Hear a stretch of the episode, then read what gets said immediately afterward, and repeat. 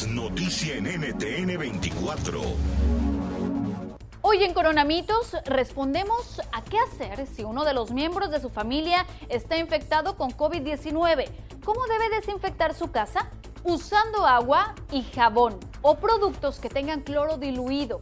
Si no tiene o no consigue, no se preocupe. Incluso los puede preparar usted mismo usando 5 cucharadas de cloro cada 4 litros de agua.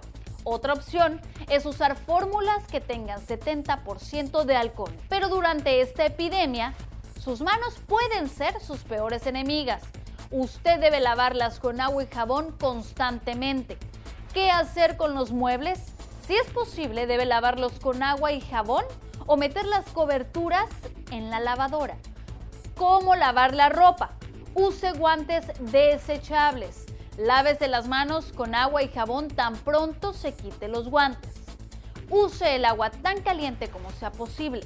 Tenga en consideración que la ropa de una persona enferma puede lavarse junto a la ropa del resto de los miembros de la familia y no olvide limpiar la canasta de la ropa sucia. ¿Qué hacer a la hora de comer? Lo más recomendable es que el familiar enfermo coma separado del resto.